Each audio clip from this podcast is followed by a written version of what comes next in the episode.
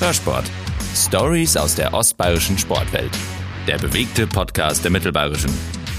Die Spannung steigt, die Eisbären stehen kurz vor den Playoffs. Die heiße Phase beginnt also nach einer langen Hauptrunde und anschließender Meisterrunde.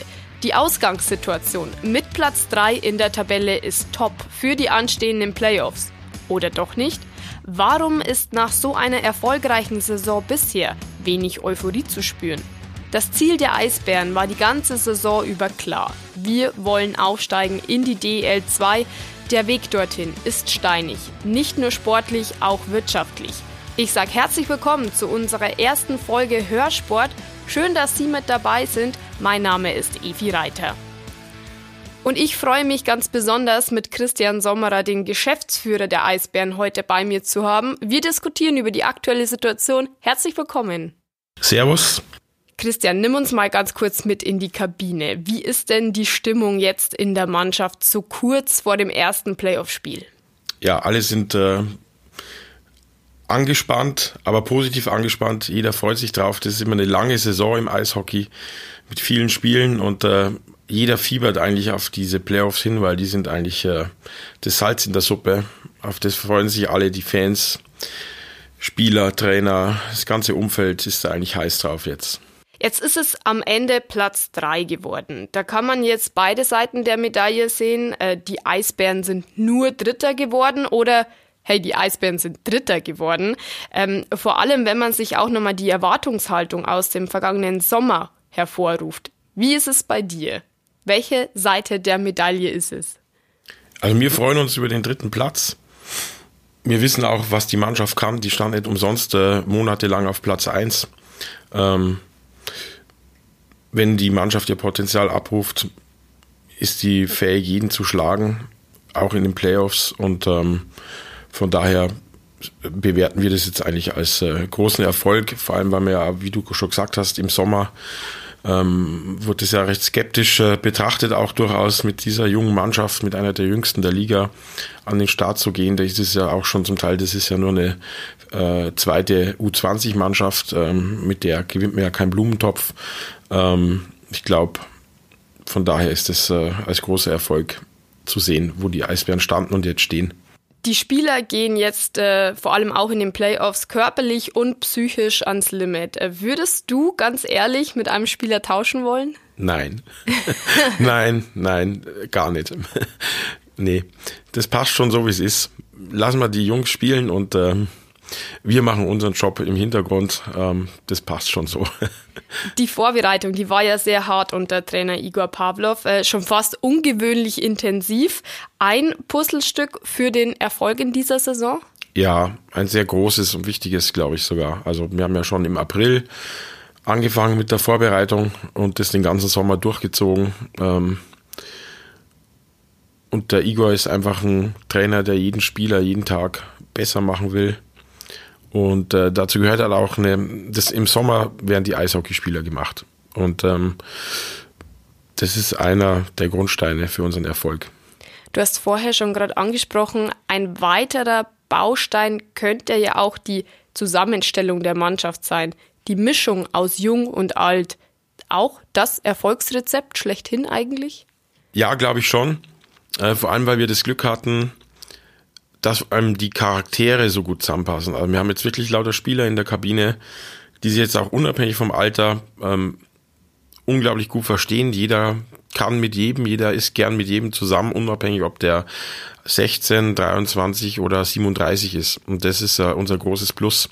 Aber die, die Mannschaft und die, die Jungs, die verbringen einfach gerne Zeit miteinander. Nicht nur ähm, im Training, sondern auch, wir haben ja ganz viele ähm, Teambuilding-Maßnahmen gemacht diese Saison, gerade im Sommer und auch während der Saison immer wieder mal auch diesen Ausflug nach Göteborg zum Champions League-Finale, ähm, solche Sachen. Und ähm, das war einfach wichtig und ähm, das hat die Mannschaft einfach zusammengeschweißt. Ihr habt euch in dieser Saison immer wieder ganz klar geäußert, wir wollen aufsteigen, wir wollen in die DL2. Warum macht ihr euch diesen Druck?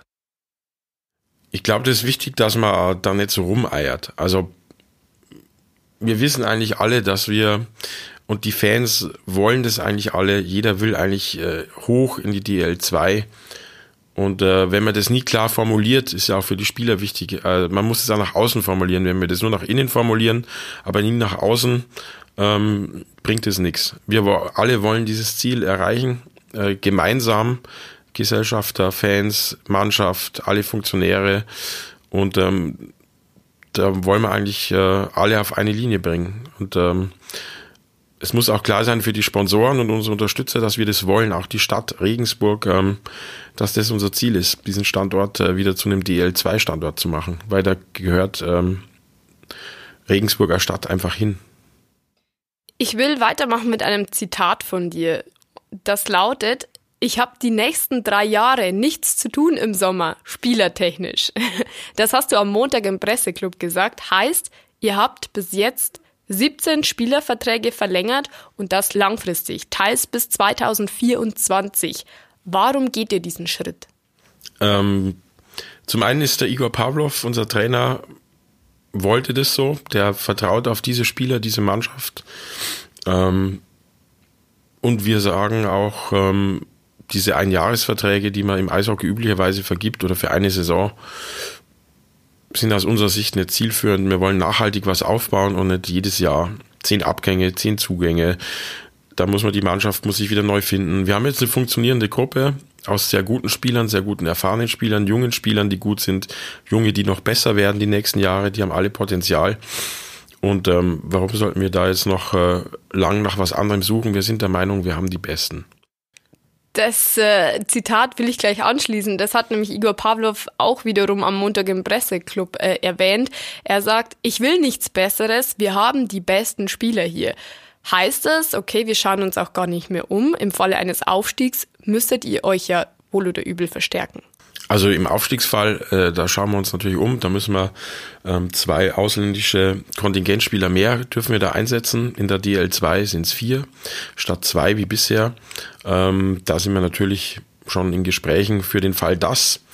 Wir planen da zweigleisig für beide Ligen und würden uns dann auch dementsprechend äh, für die DL2 noch verstärken und auch müssen. Das ist ja klar.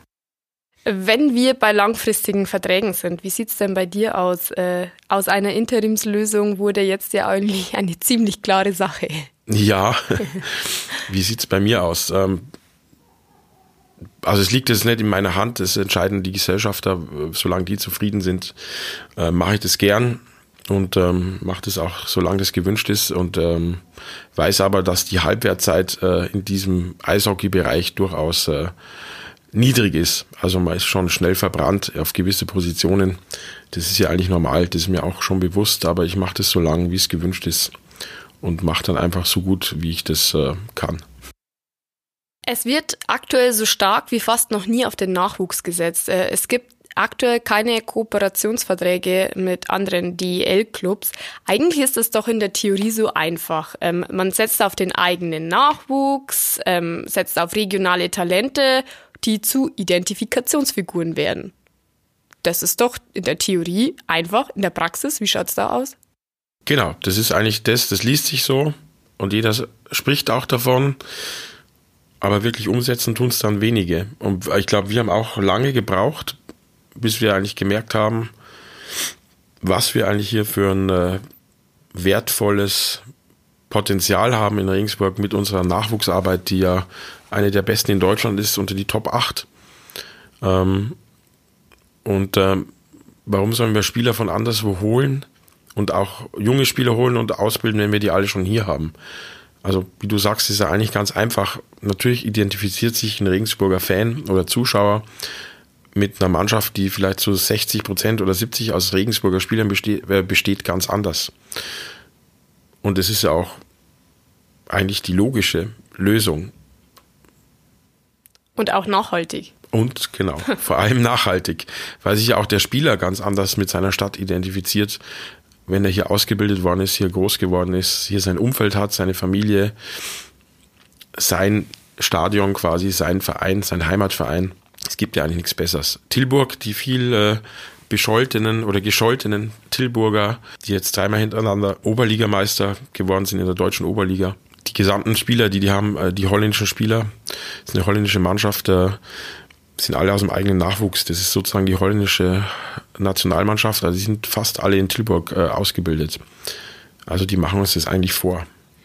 Ein Aufstieg in die DL2 wäre dann aber schon fast essentiell in den nächsten Jahren. Sonst ist ja der Nachwuchs einfach auch mal weg. Also, beziehungsweise die genießen hier die Ausbildung und dann sind sie weg. Es ist umso attraktiver für junge Spieler, ganz klar. Je höher Klassiker wir spielen, desto attraktiver ist es. Also wir wollen die DL2 ähm, aus vielen Gründen und das ist ein wichtiger davon, da hast du recht, ja. Gehen wir ganz kurz auf die Fans ein. Ähm, die Euphorie, die ist irgendwie noch nicht wirklich da. Klar, bei den eingefleischten Eisbären-Fans keine Frage. Aber die Zuschauerzahlen waren trotz des sportlichen Erfolgs nicht immer zufriedenstellend. Warum fehlt vielleicht auch ein Stück weit das Vertrauen derzeit? Mm, ich glaube, dass es einfach in unserer Historie liegt. Also wir haben viel gut zu machen. Es wird viel seit dem äh, seit der Insolvenz 2008 ist halt viel passiert.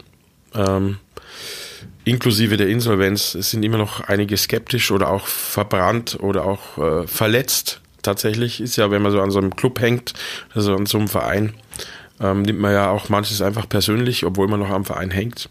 Und ähm, wir haben da einfach vieles gut zu machen. Und das kann man nicht innerhalb von jetzt einem Kalenderjahr schaffen oder eineinhalb. Äh, die Leute wollen, glaube ich, sehen, dass wir langfristig und nachhaltig vernünftig arbeiten und nicht wie immer wieder sagen, alles ist toll, alles ist gut und dann nach ein, zwei, drei Jahren kommt wieder eine Hiobsmeldung. Ähm, das versuchen jetzt die Gesellschafter äh, zu vermeiden und da sind wir auf einem guten Weg. Vielleicht jetzt ist diese These ein bisschen aus der Luft gegriffen, aber ihr bietet selber ja sehr viele Dienstleistungen an, also Live-Ticker, Eisradio, Spray-TV. Nehmt ihr euch vielleicht so auch ein paar Zuschauer in der Arena? Das haben wir auch schon mal tatsächlich diskutiert, zum Beispiel bei Spray TV, ob das uns nicht praktisch Live-Zuschauer kostet. Aber wir wollen es einfach trotzdem anbieten, weil wir finden es einfach eine gute Dienstleistung, wie du sagst, und äh, wir wollen in, für unsere Verhältnisse den Fans so viel bieten, wie wir können. Auch deswegen, das ist ein eingespieltes ehrenamtliches Team, das das komplett äh, macht, jedes Heimspiel. Und wenn wir in die DL2 aufsteigen, äh, brauchen wir Spray TV, das ist Pflicht. Ähm, also es wäre jetzt auch Unsinn zu sagen, wir stampfen das ein und äh, wenn wir aufsteigen, müssen wir es dann wiederbeleben, haben aber auch das Team natürlich extrem verärgert, dass da sein ganzes Herzblut reinhängt und da jeden Heimspieltag äh, da einen riesen Aufwand betreibt, um die Spiele zu übertragen. Und das in einer wirklich guten Qualität. Und ähm, deswegen, äh, wir finden es auch gut und äh, es wird auch viel von Auswärtsfans gebucht. Wir sehen das ja anhand der Buchungen und äh, wir lassen das jetzt mal so. Lass uns ein bisschen über die wirtschaftliche Situation sprechen. Den ganz großen Sponsor brauchen wir nicht. Das ist auch eine Aussage von dir, wie ich finde, eine sehr gewagte Aussage. Warum triffst du diese? Ähm, weil wir lieber viele Sponsoren haben, die ähm, uns unterstützen, weil die Gefahr ist, bei einem großen, wenn der wegbricht, dann bricht halt das ganze Konstrukt zusammen. Natürlich sind wir froh, wenn wir mehrere haben, die vielleicht eine größere Summe geben, aber ich halte es gefährlich, wenn man sich auf einen, sag ich mal, alleinigen Premium- oder Hauptsponsor verlässt, aber keinen Unterbau dazu hat. Also das wäre sehr ungesund. Und deswegen war diese vielleicht auch etwas provokante Aussage, wir brauchen keinen einen großen, aber bei mir war praktisch ähm, die Betonung da auf den einen gedacht, also und nicht auf den großen. Wenn wir natürlich jemanden haben, der sagt, er gibt viel, nehmen wir den gern, aber wir wollen trotzdem äh, einen starken Unterbau. Also unser Ziel ist, dass wir 150 Sponsoren äh, bis 2020 für die Eisbären akquirieren. Und dann äh, lieber viele kleine und mittlere, mit denen wir diesen Weg gehen können. Und wenn noch ein großer sich dabei auftut, ist der auch natürlich herzlichst bei uns willkommen, aber wir wollen uns halt nicht dieser Gefahr aussetzen, wenn der dann mal sagt, man hat es beim Tennis gesehen, das ist dann ganz schwierig. Also, und das ist auch verständlich. Ein Sponsor orientiert sich immer wieder mal neu, der hat auch seine eigenen Marketingziele und dann ist es auch normal, dass er sich mal anders orientiert. Und, äh, aber es ist halt gefährlich für den Club. Und deswegen versuchen wir uns da breit aufzustellen und ähm, haben uns jetzt äh, das als Zielvorgabe gesetzt. Du hast auch schon ein bisschen in die Zukunft geblickt. Ähm, und zwar habt ihr einen Plan bis 2030, einen Elfjahresplan sozusagen. Was ist das Ziel dieses Plans? Ja, wir haben uns selber intern als äh, Gesellschafter und GmbH ähm, einen Plan und Ziele gesetzt, die wir erreichen wollen und Meilensteine, kurzfristig, mittelfristig, langfristig, ähm, äh, haben wir in Form von Workshops äh, äh, gemacht und in Arbeitsgruppen ähm, in jedem Bereich, was wir eigentlich wann erreichen wollen, sei es strukturell, sei es äh, in Bezug auf die Geschäftsstelle, wie die aufgestellt sein sollen, in Bezug auf die Sponsoren, wann wir welches Ziel erreichen wollen, auch äh, Zuschauerzahlen, ähm, Ligenzugehörigkeit, lauter solche Sachen. Aber es ist ganz vielschichtig. Das ist ein, äh, ein sehr großer Plan. Es hat auch einige Zeit gedauert. Und ähm, oft ist ja so, dass gar nicht dann das Ziel so sehr das Wichtige ist, sondern der, der Weg. Also wenn man die Ziele dann nicht erreicht, ist vielleicht gar nicht so schlimm, aber wir wissen, was wir wollen. Also wir haben so Visionen und äh, dazu müssen wir einfach gut werden und professionell. Und wenn wir das erreichen, ähm, läuft alles top. Und der nächste Step wäre ja jetzt erst einmal in diesem Jahr der Aufstieg in die DL 2. Was bringt das eigentlich mit sich? Was, welche Veränderungen bringt das mit sich? Wir müssen uns in allen Bereichen professionalisieren, also gerade auch Geschäftsstelle, Strukturen, die wir intern noch so ähm, haben, die müssen wir dann, da müssen wir noch ein paar Stellschrauben drehen. Wir bräuchten ein bisschen mehr Personal tatsächlich auch, um äh, manche Sachen zu professionalisieren bei uns.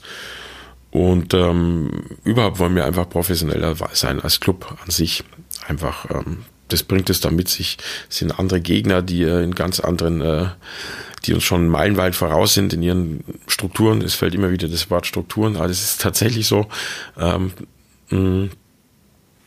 und sportlich muss man natürlich auch schauen, dass man sich da behauptet, was nicht leicht wird im ersten Jahr oder in den ersten zwei. Und bis zum Aufstieg in die DL2 kommt jetzt erst einmal die erste Playoff-Runde und äh, der Gegner ist Herne. Wie schätzt ihr diese erste Runde ein? Ich glaube, es wird kein leichter Gegner die haben ein paar sehr erfahrene Spieler drin und äh, so wie es aussieht, bekommen, äh, bekommt Herne, die haben äh, Kooperation mit dem DEL-Verein Krefeld. Die sind äh, für die die Saison schon beendet in der DEL. Ähm, die haben schon Urlaub und die haben äh, Förderlizenzvereinbarungen mit jungen Spielern und so wie es aussieht, kommen die alle jetzt nach Herne. Also es wird durchaus interessant.